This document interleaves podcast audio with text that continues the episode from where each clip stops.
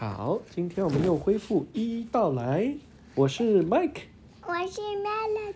今天我们读的故事是《A House for Mouse》。你你你一一页你读，一页我读。啊，好，你读第一页。 Mouse needs a house. This house is too big for mouse. Too big. Wow, it's huge. This house is too small. Too small. Little mice. This house is too round for mouse. Hmm. Too round. This house is too tall. Too tall.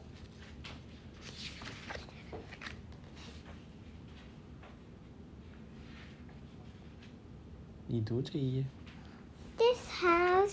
is too loud for mouse. Too loud. Quack, quack, quack, quack. quack, quack, quack. Mm, too loud, too noisy. This house is too hairy. Hairy for this mouse. Too hairy. This house is too hot for mouse. Mm, Too hot. this house is too scary.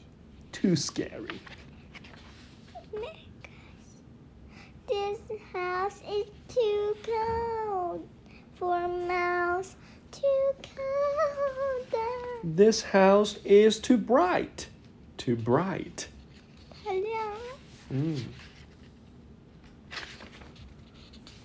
This house is too wet. For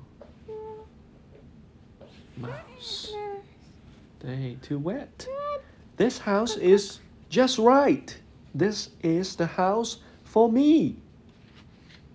All right. 这些要做吗？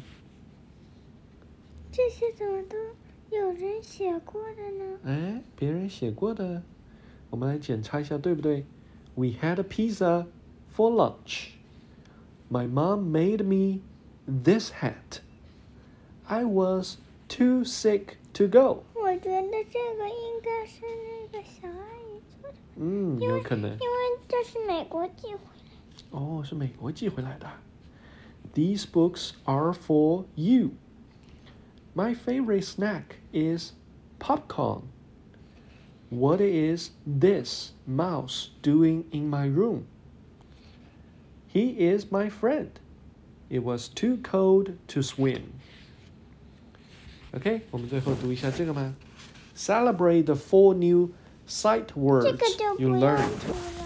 啊、啊，读完就好了啊，读完我们就要睡觉了。